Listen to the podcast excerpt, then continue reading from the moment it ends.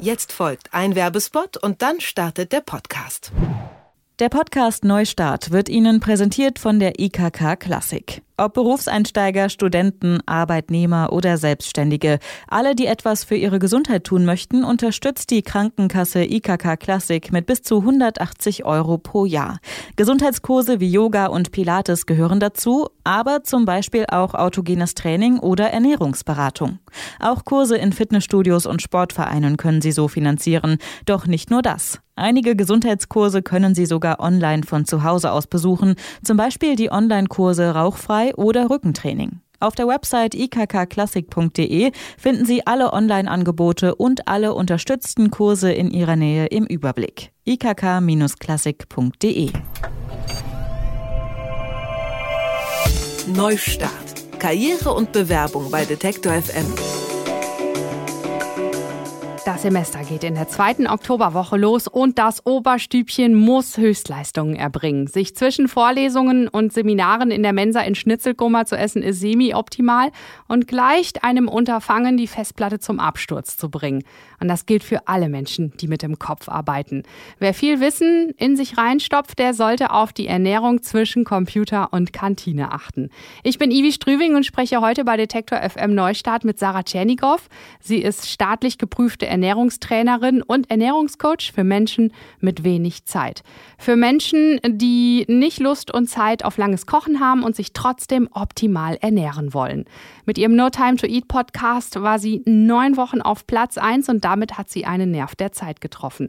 Ich freue mich sehr, dass sie heute zu Gast ist. Hallo Sarah. Ja, hallo Yvonne, grüß dich. Was muss ich denn beachten bei der Ernährung, wenn ich optimal leistungsfähig sein möchte? Ich glaube, das Allerwichtigste bei der Ernährung ist, dass wir ein, ein neues Bewusstsein dafür entwickeln, weil der größte Fehler, wenn wir dann gestresst sind und dann sitzen wir in der Bahn, irgendwie fahren zur Uni und dann haben wir Termine, ist, ähm, wir essen nebenbei und wenn wir nebenbei essen, bekommen wir oft gar nicht so richtig mit, was wir überhaupt essen oder ob das irgendwie gut für mich ist oder meinem Bauch gut tut. Ich sag nur ähm, Mensa. Ich kann da vielleicht mal eine ganz kurze Story einwerfen, weil ich habe nämlich früher in der Mensa in Potsdam habe ich studiert und ähm, da gab es immer einmal im Monat so einen Fisch mit einer Cocktailsoße. Der hat, hat mir wahnsinnig gut geschmeckt und dann habe ich irgendwann mal den Koch gefragt, oh, diese Cocktailsoße, die, also ich finde die so vorzüglich. Was ist denn das? Und dann hat er meine ganze Welt zerstört. Der hat dann gesagt, das ist einfach nur Ketchup Mayo gemischt, ja. Danach habe ich es nicht mehr gegessen. Also Mensa-Essen ist halt nicht so das, das Beste. Und ähm, es ist halt wichtig, auch mal mitzubekommen, so wie fühlt sich das Essen an. Aber dadurch, dass wir dem Essen keine Priorität mehr einräumen heutzutage, und das muss immer schnell und nebenbei passieren, kriegen wir das eben gar nicht so richtig mit. Und der zweite große Fehler, den wir machen, ist, wir gehen meistens ungeplant aus dem Haus.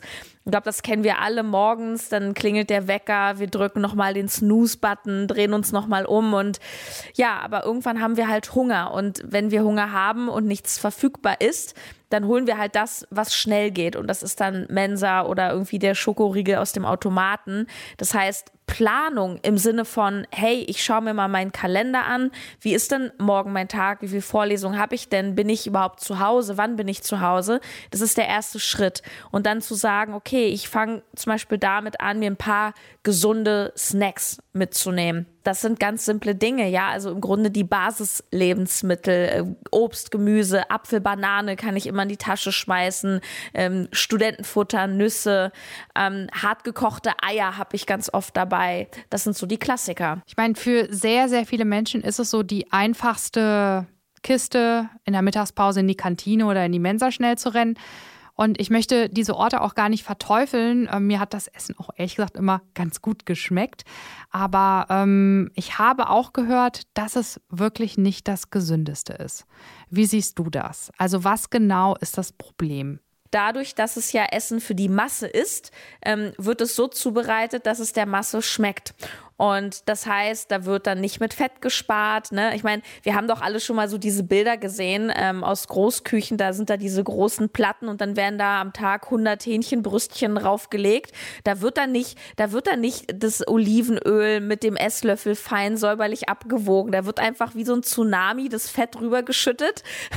Das heißt, wir haben meistens bei solchen Sachen viel, viel mehr Fett zum Beispiel dran ähm, und auch, ich sage jetzt mal eher minderwertiges Fett ähm, im Vergleich, wenn wir das jetzt zu Hause selber zubereitet hätten. Und es wird in Großküchen grundsätzlich sehr viel mit Geschmacksverstärkern gearbeitet. Ähm, das ist nicht unbedingt ähm, schädlich für unsere Gesundheit, dass wir da jetzt krank werden. Nur Geschmacksverstärker und Konservierungsstoffe, weil das müssen die halt machen, damit es länger haltbar ist, ähm, haben zum Beispiel den Nebeneffekt, dass es unseren Appetit anregt. Und das heißt, dass wir dann äh, nicht nur zum Beispiel erstmal müde werden, dann sitzen wir in der Vorlesung und sind so, oh, ich möchte möcht mich eigentlich hinlegen, sondern es geht dann weiter, dass wir nach sehr kurzer Zeit schon wieder Hunger und Appetit haben. Also es ist auch kein Essen, was uns sozusagen lange befriedigt. Ja. Gibt es ein Nahrungsmittel, was schlau macht? Ja, ach naja, also ich glaube, es gibt keine wirklichen Wunderlebensmittel, ja, dass ich jetzt sagen kann, wenn ich jetzt diese Walnuss esse, dann ähm, ist mein Gehirn auf, auf einer Superleistung. Also das ist alles so ziemlicher Quatsch. Also damit wird auch sehr viel Geld verdient mit den ganzen Superfoods und ach und hier. Ich glaube, ähm, was so das Wichtigste ist, weil wir wollen ja im Kopf leisten, das heißt, wir müssen schauen, dass unser Energielevel möglichst lange hoch ist. Und genau das, was ich vorhin schon so angekratzt habe, dieses berühmte Mittagstief, das wollen wir ja meiden.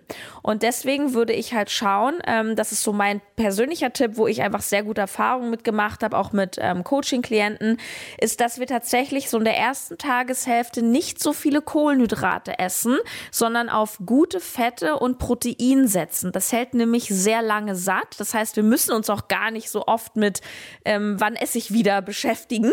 Und ähm, das Problem bei Kohlenhydraten ist, wenn wir zum Beispiel morgens also viel Brot oder viel Müsli essen, es ist nicht unbedingt schlecht, aber es hat so ein bisschen den Nachteil, dass unser Blutzuckerspiegel sehr in Wallung gerät. Und dann kommt wieder dieses Heißhunger, dieses ähm, dieses Achterbahnfahren, dieses oh ich bin gerade total befriedigt, aber in einer Stunde habe ich schon wieder Bock auf, auf den nächsten Snack.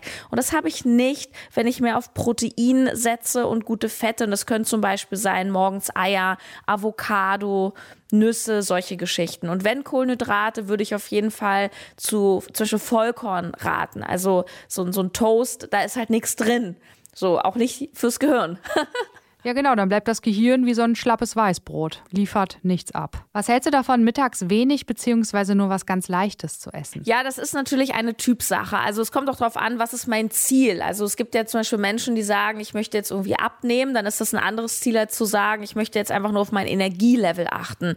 Ähm, ich finde die Richtung, die du sagst, grundsätzlich ganz gut, äh, weil Essen natürlich immer, auch wenn wir gute Sachen essen, ein Stück weit müde macht. Das ist erstmal ein Widerspruch Widerspruch, weil Essen gibt uns Energie. Nur wenn die Energie dann da ist, ist der Körper mit Verdauen beschäftigt. Und wenn wir aber im Kopf leisten wollen, dann kommt uns das so in die Quere. Ähm, eine Möglichkeit, ich würde das einfach mal ausprobieren, das ist auch nicht für jeden was, ist zu überlegen, ob ich mir wirklich egal ob jetzt mittags oder abends überhaupt so, so eine riesen Tonne an Essen reinkloppe oder ob ich nicht sage, ich esse lieber viele kleine Mahlzeiten. Ja, ich bin zum Beispiel so ein Typ, ich esse eher so fünf bis sechs Mal am Tag, aber das sind dann auch so Kleinigkeiten. Dann esse ich halt zwischendurch mal einen Sojajoghurt oder ich nehme eine Handvoll Nüsse und sowas, ähm, damit ich nicht so erschlagen bin von dem Essen. Ja, man fühlt sich kurz nach dem Mittagessen so, als wenn der Kopf eine Bowlingkugel wäre. und in der Regel steuern ja sehr viele Menschen mit Kaffee dagegen an. Also ich habe das auch eine ganz lange Zeit lang gemacht.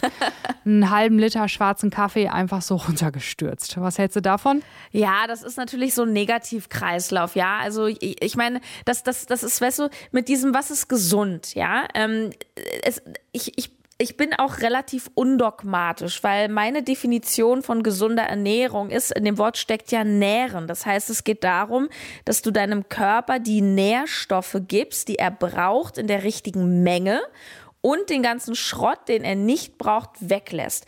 Das heißt, wenn jemand mich fragt, was ist die beste Ernährungsform oder die beste Diät? Diät ist übrigens ein Wort, was erstmal nur eine Ernährungsform beschreibt. Dann sage ich, und das haben übrigens auch alle Ansätze da draußen gemeinsam, ob du jetzt bei den Veganern guckst, bei Paleo, Low Carb, High Carb ist möglichst Lebensmittel ohne Zutatenliste. Also sprich Lebensmittel der Natur. Alles, was draußen irgendwie wächst und gedeiht, ist erstmal gut. Und diese ganzen Geschmacksverstärker und Zusätze, die wir vorhin hatten, die sind da eben nicht drin. Und klar, wenn es dann einmal pro Woche auch die Pommes sind oder ein Stück Kuchen, vollkommen cool, ja. Ich bin immer so ein Freund der 80-20-Regel. Ne?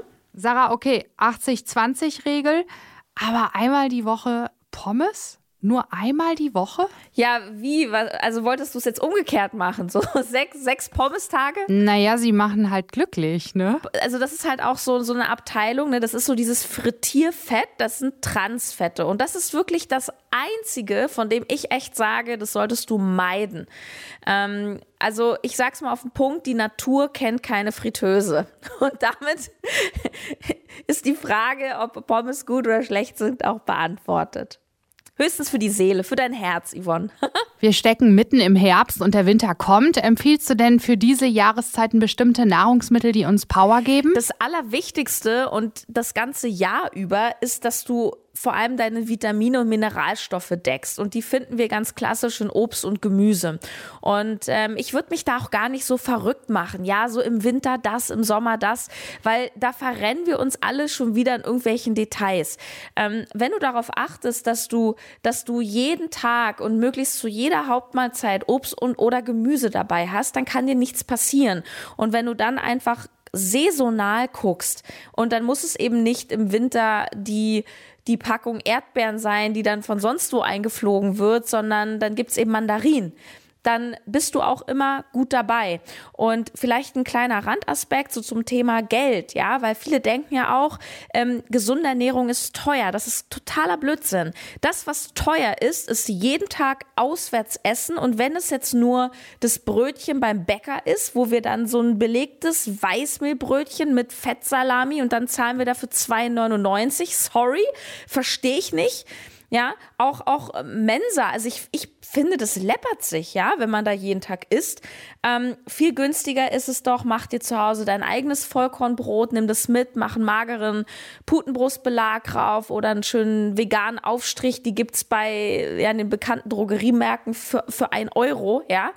Ähm, solche Geschichten, es ist viel günstiger. Also die sogenannten Basislebensmittel, die klingen halt nicht so sexy, ja? So Haferflocken, Brokkoli, das klingt halt nicht so sexy wie Goji-Beere, ja? Hat, aber guck mal, so, so eine Packung Haferflocken kostet keinen Euro. Sowas wie Kartoffeln, Mohrrüben, das sind Centbeträge, ja? Und das sind aber die Sachen, die wirklich gut sind. Okay, aber was ist denn mit diesen Super Smoothies? Die sind zwar oft nicht so günstig, aber da soll ja alles drin sein. Können die so viel, wie sie versprechen? Ja, bei diesen ganzen Smoothies, ja, die man so fertig vor allem draußen bekommt, auch die teuren im Übrigen. Ich gucke mir die immer wieder gerne im Supermarkt an. Ich gebe nur mal einen Tipp mit. Wenn ihr euch einen Smoothie kauft, egal welche Marke, dreht den mal um und schaut euch die Zutatenliste an. Ihr werdet in über 90 Prozent egal welche Farbe der Smoothie hat, auch wenn er grün ist, wird als erste Zutat stehen Apfelsaft oder Apfelsaftkonzentrat. Warum?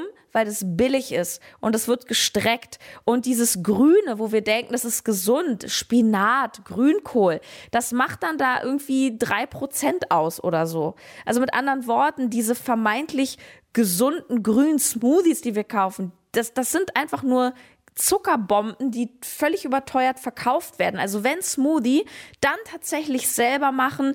Da holt man sich einen Standmixer. Da muss man jetzt auch nicht hier so, so einen Thermomix für 1000 Euro kaufen. Da kann man sich auch für 100 Euro so einen normalen Standmixer holen. Haut sich da wirklich Blattspinat rein und ähm, ja, irgendwie ein bisschen Kiwi, Banane und hat einen wirklich richtig guten Smoothie. Danke dir, Sarah, für diese wertvollen Tipps. Ach ja, es hat mega viel Spaß gemacht. Danke, Yvonne. Liebe Grüße an die Community. Sarah Tschernigow ist staatlich geprüfte Ernährungstrainerin und Ernährungscoach für Menschen mit wenig Zeit. Sie hat das Buch geschrieben No Time to Cook und Sie finden sie im Netz unter No Time to Eat mit vielen Tipps und Anleitungen für kluge und einfache Ernährung. Neustart. Karriere und Bewerbung bei Detektor FM.